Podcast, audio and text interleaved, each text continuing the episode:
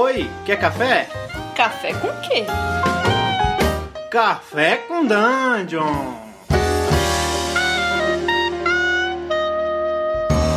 Bom dia, amigos do Regra da Casa. Estamos aqui para mais um Café com Dungeon, a sua manhã com muito RPG. Eu sou o Rafael Balbi, estou bebendo aqui um chá com leite, porque andei bebendo café, coca, então achei melhor dar um tempo aqui pro meu estômago. e estou aqui com o Carlos Mal, Carlinhos Malvadeza. Fala, cara. Cara, eu acho que todos os meus anos de malvadeza realmente me fizeram muito mal, cara, porque eu tô há dias e dias e dias com uma azia fodida, tomando um sal de fruta atrás do outro. Se eu tomar um café, acho que eu vou gritar de dor. Na verdade, eu tô evitando até comer, cara. Tô comendo o mínimo possível, tá, tá bem complicado aqui a minha situação. Então hoje vamos a seco mesmo. Caraca, nem tem que beber leite, tem que beber, beber leite. cara, é, hoje eu tava afim de falar sobre Hexcrawl, que é uma coisa que eu amo, que é uma coisa que eu, eu desde que descobri que, que existia essa coisa de você explorar o um mapa hexágono hexágono com técnicas específicas assim de exploração. E desde que eu descobri que tinha, tinha um, todo esse mundo do Hexcrawl para RPG, eu meio que dei uma fissurada. Queria falar sobre isso. Tema autorizado. Aê, porra! então é isso. Cara, assim, primeira coisa, é, eu vi, eu, eu tinha uns, uns complementos de, de AD&D segunda edição em casa, tipo de Forgotten, sabe? Que eram umas caixas que, que vinha com grandes mapas e, e aquela, aquela transparência com um hexágono para você botar em cima do mapa e calcular a distância. E ali foi a primeira fisgada que eu tive em relação a isso. Aquilo ali me, me deu uma, uma vontade de jogar exploração de mapa que não cabia em mim. É... Como é que foi a tua experiência assim com, com Hexroll? Quando, quando você sentiu, sentiu a, a primeira fisgada de falar, caraca, tem um mundo inteiro para explorar aqui, cara. É, na verdade foi jogando Ouro e Glória, hein? Perdidos no Pay, sua aventura. É, foi a primeira vez que eu joguei Hexcrawl. Antes eu tinha lido um pouco, assim, para ver o que, que era e tudo. Achei que parecia ser realmente uma proposta muito interessante, mas eu sempre tive medo, assim, desde a época do período que eu li até onde eu joguei. Medo porque eu tinha muito receio dele se tornar um jogo extremamente mecânico. Como é que eu posso dizer? Um jogo perdido. Como é que eu. Perdido não é uma boa palavra para isso. Mas. Sem rumo, sem rumo assim, né? Deriva, sem, né? Sem, exatamente, um negócio muito, muito à deriva. Tipo, é o o, o, extremo do sandbox, né? O extremo do sandbox ele tem suas vantagens e suas desvantagens. E... A, gente, a gente falou aqui de Hexcrawl e sandbox. Vou, eu vou tentar dar uma situada na galera que não sabe o que não é nenhum nem outro. É, primeira coisa, o Hexcrawl, galera, para quem não, não, entendeu mais ou menos o que, que é, ou nunca, nunca é, só, só tá entrando em contato com o termo agora, Hexcrawl é quando você tem um jogo que você explora um mapa determinado, uma área, uma região, e você explora aquela região, os jogadores exploram, é, com subdivisões desse mapa em hexágonos. Né? Na verdade, essa, essa, esse nome Hexcrawl vem justamente dessa subdivisão do mapa por hexágonos. Ainda que isso seja não seja uma necessidade absoluta para o Hexcrawl, né? Você ter hexágonos dividindo o mapa. Mas é uma coisa que faz muito parte do estilo. É, no D&D antigo, bem antigo mesmo, nos anos 70, você já começou a ter uma ideia de exploração do mundo selvagem é, como um contraponto às aventuras de dungeon. E aí você começou a tratar o mundo selvagem como uma dungeon também. E daí, em vez de usar é, quadri, é, papel quadriculado, começaram a usar hexágono, porque ficava mais fácil é, é, determinada, determinadas distâncias, assim, algumas coisas assim. Então é um estilo de jogo que passou a se desenvolver em cima da exploração do mundo selvagem, desses hexágonos, sem necessariamente ter um, uma dungeon específica que você tem que entrar nível, nível após nível, descer nível após nível para resolver, né? E, e, sandbox, Carlos, como é que você explicaria sandbox? Sandbox, nossa famosa caixinha de areia.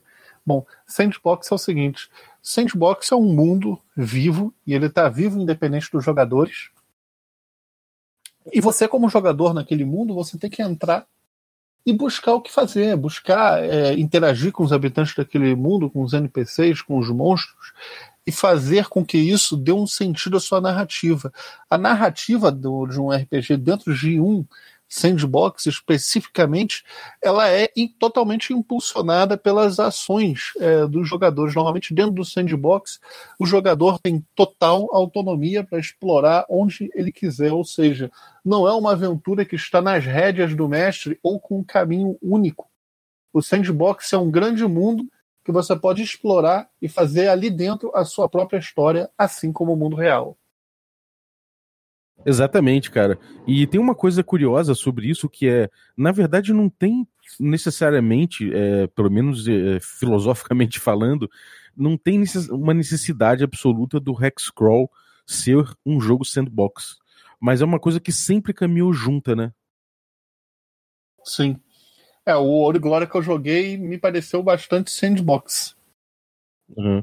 É, pois é. É porque, cara, quando você pensa numa exploração do mundo, se você colocar isso dentro de um, de um railroad, né, dentro de uma, de, um, de, uma, de uma aventura que funciona em cima de trilhos, acho que você está tirando grande parte da graça de, dessa exploração, né? Porque afinal de contas o, é o mestre que já explorou sozinho aquilo ali e só está contando Exato. aos jogadores o que, que tem, né? É, o que, que adianta ter um X do lado do seu se você não pode ir lá? É a mesma coisa que não ter, não, não, que não, que não ter. Bom, você falou dos seus medos, né? Falou que tem medo do, do, do Hex Crawl desse estilo de jogo ser se tornar mecânico de alguma forma e tinha medo também de que ele se tornasse de que ele ficasse a deriva, né? E Sim. Cara, eu, eu sim, eu quando comecei a estudar o, esse tipo de jogo, sandbox, sandbox não, desculpa, o hex scroll, eu fui ver várias teorias a respeito, várias experiências que as pessoas tiveram, né? E uma clássica é, que, que, que é bem descrita na, na internet, tem bastante fonte, é o tal do West Marches, né? Ou Black Marches também, que tem uma assim. Que é o seguinte: é um estilo dentro do, do Hexcrawl, é um estilo que é um, jogo, um mundo aberto que o mestre coloca ali, e vários jogadores, vários grupos diferentes passam a explorar aquele mundo ali, sessão após sessão. E, e aí fica assim, o mestre, é, como se ele abrisse a banquinha dele na rua e falasse, tô mestrando nesse mundo. E as pessoas começam a, a, a ir a ele até é, para começar a fazer aventuras que vão populando esse mundo, vão, vão mostrando o que, que tem nesse mundo, vão se fosse um, um videogame é como se fosse abrindo as áreas, né? Sim, claro. É, eu vi esse jogo, fiquei muito curioso. E aí é, eu falei, cara, vamos, como é que eu vou explorar essa coisa do Hexcrawl? E aí eu fui ver essa coisa das mecânicas, realmente, como você falou. É, realmente é um perigo muito grande do Hexcrawl se tornar mecânico, porque ele é um jogo que ele não tem muito um fim, né? Você não fala, ah, o Hexcrawl é, é uma missão que a gente tem para fazer em determinado local e o que importa é o que a gente vai fazer no local da missão. Não é bem isso. Na verdade, o, Hexcrawl, o grande barato do Hexcrawl é o caminho que você vai fazer até o ponto que você quer chegar, ou pelo menos é, a exploração que você vai fazer meio que de determinada região para descobrir alguma coisa, sei lá. Enfim, é... Então, se você, se você é, não leva em conta o caminho, o Hexcrawl não faz sentido. E aí é melhor você falar, então, vocês viajaram pela floresta do, sei lá, pela floresta das sombras, tiveram três dias de viagem lá, o, o tempo foi assim, foi assado, aconteceu isso, isso e aquilo, mas foi só, foram só percalços da viagem e finalmente vocês chegaram ao objetivo. O Hexcrawl não é assim, o Hexcrawl a ênfase dele é nessa viagem, né? Eu também tô totalmente de acordo, cara. A ênfase do, do, do Hexcrawl é na curtição da viagem, na exploração e é na narrativa emergente que vai surgir oriunda dessa viagem, né? Nessa viagem, os jogadores vão é, é encontrar pessoas, encontrar monstros, encontrar construções que é, vão dar vida ao mundo do X-Crawl e vão dar é, atividades para os jogadores fazerem, né? É, exatamente. E, e aí, porra, o, o, a coisa da mecânica que eu tava puxando era o seguinte: como você vai passar dias, né? Você vai narrar os três dias de viagem do grupo pela floresta do, pela floresta das sombras e tudo mais. É, você acaba é, correndo risco de ter, por exemplo, é, só jogadas para assim. Primeiro faz uma faz uma jogada para ver se o grupo se perde. Depois faz uma jogada para ver se o grupo encontrou comida. Agora faz uma jogada para ver se o grupo encontrou um local para dormir de novo. Ah, faz uma jogada para ver se cansou, se não cansou. Então, o risco de, de ficar mecânico é, é esse, né? Você vai ter três dias, e se você repetir essa rotina de testes durante três dias, você vai ter um jogo absolutamente mecânico que deixa de lado bastante a parte narrativa, né? E, e, vamos supor, se o grupo não encontra um. não, não tem nenhum encontro significativo em determinado dia, porque é, a região ali estava, sei lá, era um ermo, não tinha nada, ou se de repente encontra um grupo de um grupo de goblins no meio do, do caminho, e aí depois segue viagem, é, a viagem é sempre igual, basicamente só muda a paisagem, fica uma coisa maçante, né? Isso daí é, é foda mesmo, mas eu acho que aí cabe o, a pessoa que tá mestrando aí a partida entender o real barato da coisa, né? E usar é, é, mecanismos, usar artifícios para fazer essa narrativa não ficar maçante e sim ficar interessante. Né? Eu acho que esse é o grande desafio que a pessoa que mestra Hexcrawl tem pela frente. Uhum. É, no, na quinta edição do D&D, por exemplo, a gente tem umas mecânicas de, de, de viagem, né? Tem um Hexcrawl, inclusive, na aventura pronta lá, o, o, o como é que é? O Tomb of Annihilation. Uhum. E tem mecânicas para isso. Inclusive o Ranger tem, tem, tem é muito bom para Hexcrawl, porque ele tem ele, ele, ele se acha fácil, ele, ele lida bem com as criaturas, etc., com a natureza, uhum. produz comida, né?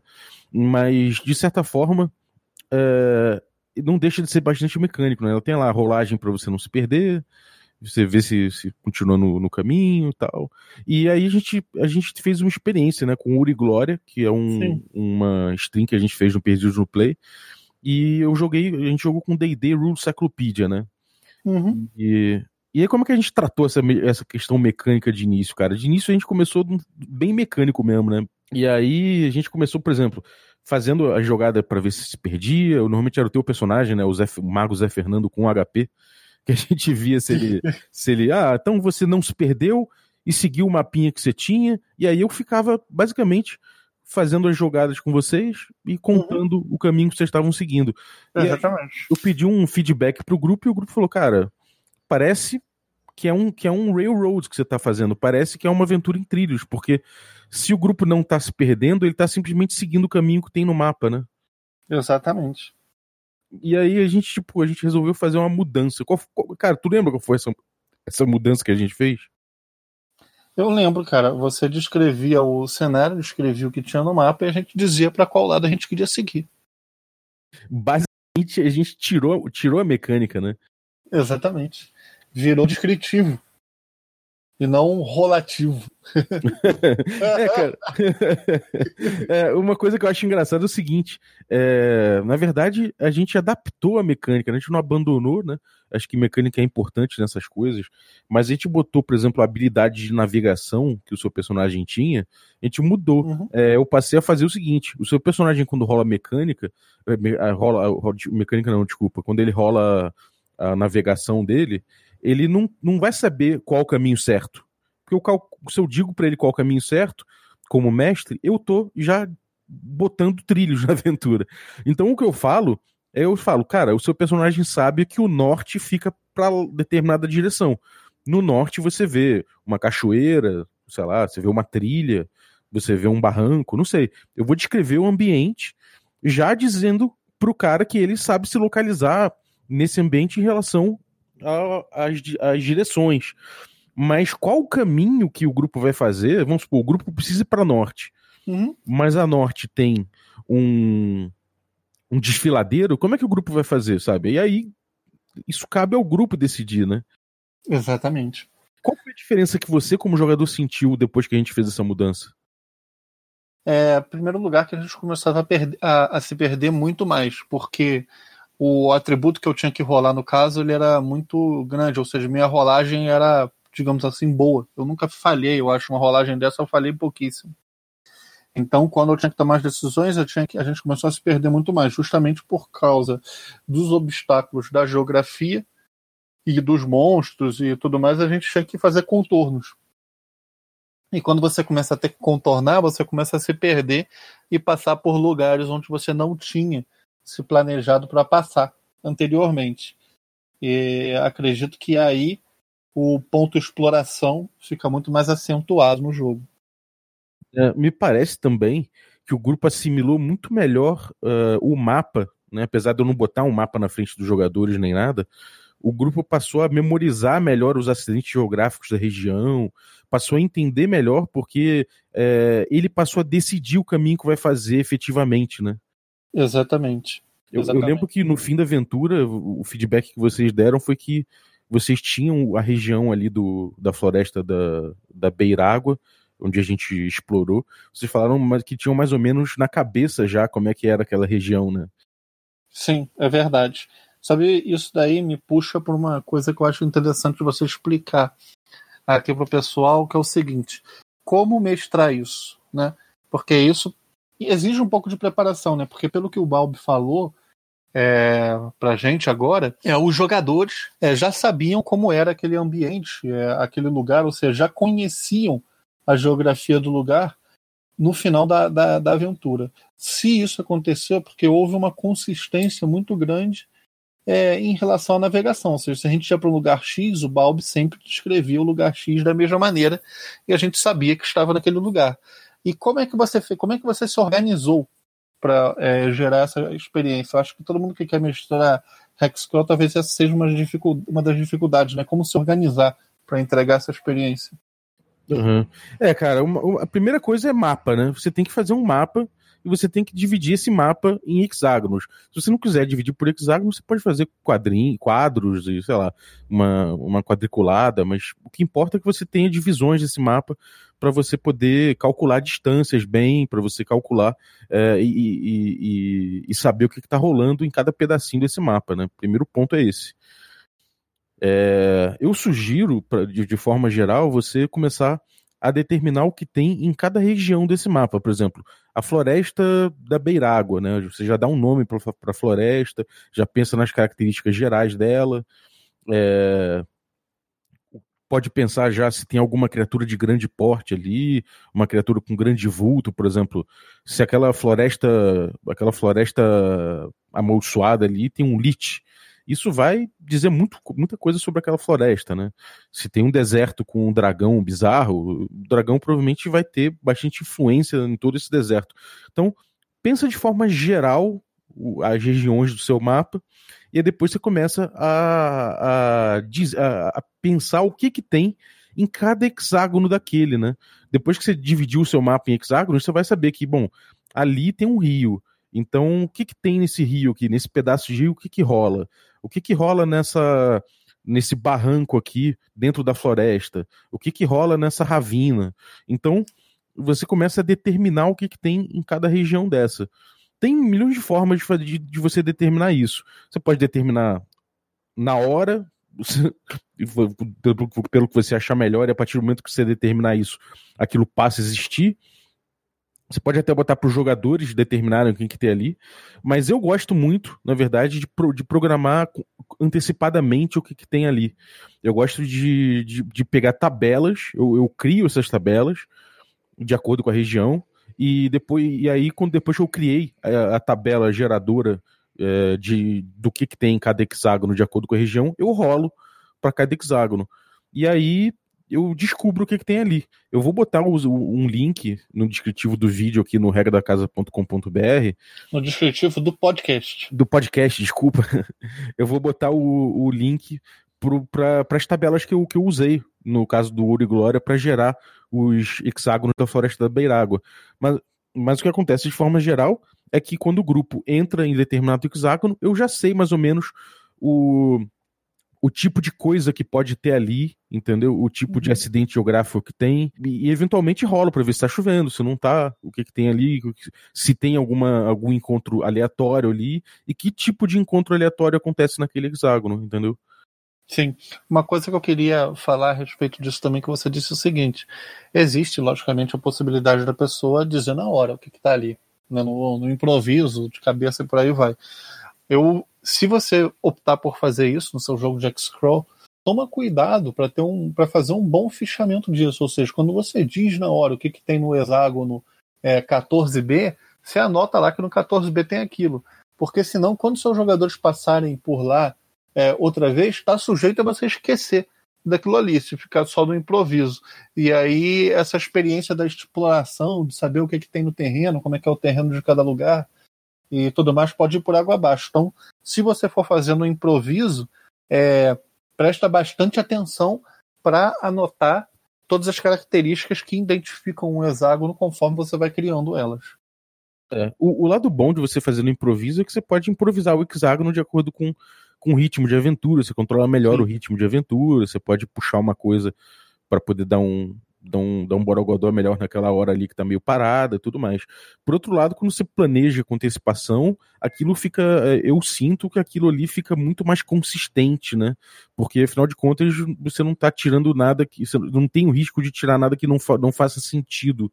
Né? E aí, de repente, no improviso, você olha e fala. Hum, isso aqui não ficou muito bem aqui, sabe? E aí não tem volta, porque a partir do momento que entrou na, na história, aquilo ali tem que ser sedimentado. Então, foi muito boa a tua, a tua, tua dica aí de fichamento, e eu vou mais longe, cara. Isso aí é importante até para quem planejou, porque depois que os personagens passaram por ali, eles vão deixar marcas naquele local. E é importante que essas marcas sejam perceptivas depois, entendeu? Uhum. Entendi perfeitamente. Cara, outra coisa que eu acho é o seguinte: você acredita que o X-Crawl seja um modelo é, tranquilo para a primeira vez que uma pessoa vai mestrar, quando ela está iniciando no RPG e quer mestrar para os amigos dela, você indicaria o X-Crawl?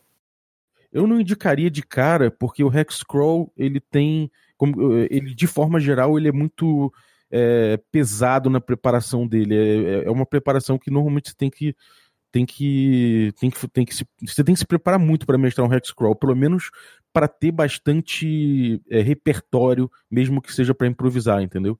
Uhum. Então, como é importante essa consistência, isso tudo, isso tudo, eu acho que de repente para iniciante não é uma boa. Mas é aquilo, cara, também, como tudo, tudo no RPG eu falo, você tá afim de jogar Shadowrun, que é um jogo difícil, pô, cara, você tem que Joga, começar né? em alguma hora. É, você tem que começar alguma hora. Então, se você quer começar por aí, vai lá, cara, mete a cara. No início vai ser meio difícil, pode ser você vai ter muito trabalho e aquilo ali pode te dar uma, uma desafiada, pô, mas topa o desafio, cara. Se é o que você tá afim de fazer, vai fundo. Você Sim. só vai ficar bom naquilo fazendo, né?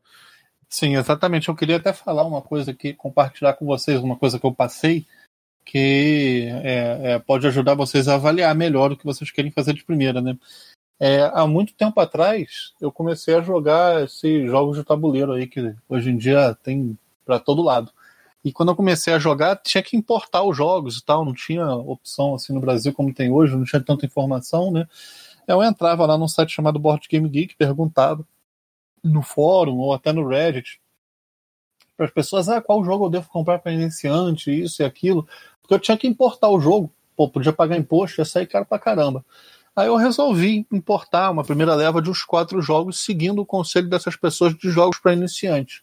Cara, joguei uma grana fodida no, no, lixo, perdi tempo é, pesquisando, lendo o manual, não sei o que, achei esses jogos uma bosta, sinceramente. Aí depois é, é, eu fui por mim mesmo, fiz minha, pró minha, minha própria pesquisa, comprei jogos que as pessoas diziam que eu não deveria comprar porque eram muito difíceis, é, botei esses jogos na mesa com meus amigos que eram iniciantes também, todo mundo entendeu o jogo, todo mundo se amarrou e a gente se deu bem nessa. Então é o seguinte: é, se você quer mesmo jogar Hexcrawl, é isso aí que o Bob falou, cara. Pega, pega e joga, porque quando existe um sistema mais difícil, uma coisa que exige mais preparação, alguma coisa é, desse tipo, quando o grau de dificuldade é maior, cara, se você está disposto a fazer aquilo ali seus amigos também, cara, grau de dificuldade é o de menos. Você pega, mete a cara e faz e se diverte. Às vezes até mais com uma coisa que é fácil. Fica aí a dica. Boa, cara, concordo. É... Bom, última coisa que eu queria abordar sobre Hexcrawl é o seguinte: você falou do perigo da pessoa, do, do grupo ficar à deriva, né? Aham. Uhum. É... Você sentiu em algum momento que você estava à deriva no, no Ouro e Glória? Hum, cara, é difícil dizer hoje. Depois de tanto tempo que passou a experiência, eu tenho mais uma visão geral do que uma visão focada, saca? Eu no Ouro e Glória, o que eu posso te dizer é o seguinte: todo momento eu senti que eu tinha um objetivo pela frente, né? Então eu sempre tinha uma coisa para uma chama acesa ali para levar o meu personagem a tomar determinadas atitudes. Isso, e isso por si só já faz com que você não fique à deriva, né? É, uhum. Mas tem o um ponto também, que é o seguinte: o que eu gosto muito do, do, do Hexcrawl, o que eu gosto muito do Hexcrawl é que foi, o, foi uma das aventuras que eu joguei que eu mais me surpreendi. Porque cada lugar tinha uma coisa que às vezes eu queria perseguir um objetivo, então não dava o devido tempo de analisar aquilo. E ficaram na minha cabeça vários pontos ali, entendeu? Que eu quero voltar. Se eu voltasse a jogar Ouro e Glória hoje, eu sei exatamente, pelo menos, o que o meu personagem quer fazer. Porque eu sei os lugares que eu quero consultar ali naquele mundo que eu achei interessante.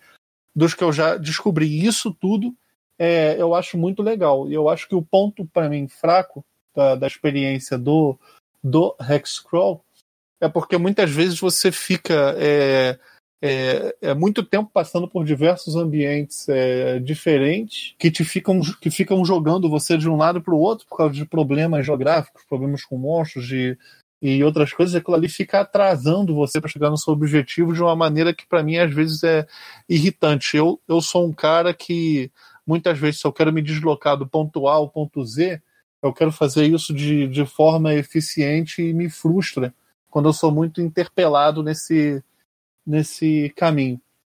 É, é, é mas é, isso daí é para mim. Não é, um, é pouco, é um pouco barato do, do road trip, né, cara? É, você tem que curtir o caminho, porque se você Exatamente. ficar obcecado com, com o fim, é, você vai Exatamente. ficar agoniado, né? Exatamente, eu fiquei um pouco agoniado. Mas eu, como a experiência como um todo, eu tô doido para jogar de novo. Em especial essa aventura que já parou aí, mais ou menos teve o seu desfecho de arco, mas não teve o seu desfecho como um todo. Então eu posso dizer que, de uma maneira geral, eu achei muito bom é, é jogar Hexcrawl. Jogaria bem mais do que eu joguei. É, essa coisa de ficar à deriva é um risco que corre sim, muito por conta do paradoxo da escolha, né? Quando você tem muitas opções de escolha, você corre o risco de, de não saber o que fazer, né? Porque é muito, uhum. são muitas opções, aí você fica paralisado. Uma dica que eu dou para os mestres para evitarem esse tipo de coisa, para evitar o grupo ficar à deriva, é você jogar gancho joga gancho, é, bota uma coisa ou outra que eles podem morder e, tipo, sei lá, eu, um exemplo de gancho é você botar um mapa de tesouro. Um mapa de tesouro que leva eles para o meio de, um, de, uma região ali que você quer explorar. É, outra coisa interessante é que eles têm que sair de uma cidade e ir para outra cidade um pouco distante e que no uhum. meio tem um, uma, um, um local a ser explorado. E, tipo, se o que importa é a viagem, faça com que na viagem eles encontrem coisas interessantes que façam eles, eles esquecerem um pouco o objetivo final, né? É, por exemplo, oportunidade de dinheiro, de ganho financeiro, é, ou poder, coisas misteriosas, coisas que façam eles é, flanarem um pouco pela região e conhecerem ali. Sabe o que, é que eu gostaria de agregar aí? Talvez para uma pessoa que venha mestrar ter uma experiência mais rica. Se o seu objetivo mestrando Hexcrawl é, for esse, que as pessoas explorem o mundo e aproveitem as coisas que elas encontram ali, ou seja, se eu quero encontrar um buraco ali cheio de, de, de kobolds, que ele queira entrar ali, perder tempo, ver se tem tesouro e tudo mais, é, procure não entregar objetivos para os seus jogadores que apertem eles em relação a tempo. Porque se você apertar o jogador em relação à noção de tempo, em que se, se os caras ficarem ali passeando, passeando, passeando, eles. Enfim, vai dar merda, aquilo ali não. Eles não vão fazer o que eles queriam fazer e tudo mais. Você vai induzir as pessoas a passarem batido por diversas coisas que tem no mapa e tentarem fazer o, o, o ponto A, ponto B. É, ainda, ainda que isso possa ser explorado em determinado ponto da aventura para dar uma, um tchan, né? Sim. Mas, enfim, é, cara, muito boa. Eu, eu acho esse toque, esse toque realmente interessante também, cara. Agora, sobre o, o gancho, é, depois que você gerou algumas coisas no, na região próxima, vamos supor, você tá numa vila próxima à floresta da Beirágua, que foi onde a gente jogou. Já que eu vi que na Beirágua tem, por exemplo, um forte cheio de, cheio de tesouro, dominado uhum. por goblins, isso é só um exemplo, não tô falando que tem, né? Uhum. é, você pode botar, por exemplo, um taverneiro cego de um olho que fala é, eu já fui naquela floresta lá atrás de é, atrás de uma de um menino que desapareceu e de, me deparei com um forte imenso. Lá dentro eu vi o brilho do ouro, mas aqueles malditos goblins saíram de lá de dentro e jogaram uma lança no meu olho e eu sobrevivi por muito pouco. Sabe, se você coloca um negócio desse, você já tá dando um gancho, você tá, já tá mapeando um pouco aquela aquele sandbox, né? Exatamente, concordo, cara. Chegamos aqui aos 30 minutos de programa. Eu Bomba. sinceramente acho que não foi o suficiente, acho que merecia uma outra é, edição, talvez de Hexcrawl. Então, acho que eu gostaria de chamar isso de Hexcrawl parte 1, de repente. Fechou, cara. Meia hora já é o sufi ma- muito mais do que o suficiente. É mais até do que o agradável pra gente editar isso aí. Mas eu, eu acho isso. Você não acha que a gente poderia gravar outro em uma outra ocasião? Acho, cara, acho. A gente tem que fazer mais partes aí, até porque tem muitas questões mais técnicas, de regra, de mecânica e o principal, né? Dinâmicas de Hexcrawl, que é uma coisa que um ponto que eu gosto de bater. Exatamente. Então já fica, vocês já ficam assim com um gostinho né, do que é o, o, o, o Hexcrawl, né? Eu vou até botar aqui no link da, da publicação aquele West of uh, West Marches, né? Para o pessoal poder ver como é que. É, eu vou botar meus links todos aí também, cara, no, Ah, então no link demorou. da publicação. Eu Vou botar todos os links aí que, eu- que eu tenho. E inclusive dos links da campanha do Ouro e Glória. Então va- vamos fazer um trabalho de a, a quatro mãos. Depois aí a gente vai editando, botando tudo aí dentro desse maravilhoso episódio de Hexcrawl. Isso aí. Valeu, galera. Se você tá ouvindo essa stream, na esse, esse podcast na quarta-feira, tem stream presencial ao vivo é, no twitch.tv barra regra da casa. É, a gente tem atualmente vai jogar Tales from the Loop. A gente saiu de uma, uma aventura de Passion de las Passiones. A gente está explorando sistemas diferentes enquanto não volta a segunda temporada do nosso D&D quinta edição Magic Punk. No mais, acompanhe todos os nossos canais aí, YouTube, com nossos vídeos divertidos e tudo mais em regradacasa.com.br, que tá tudo linkado lá. Muito obrigado e até a próxima.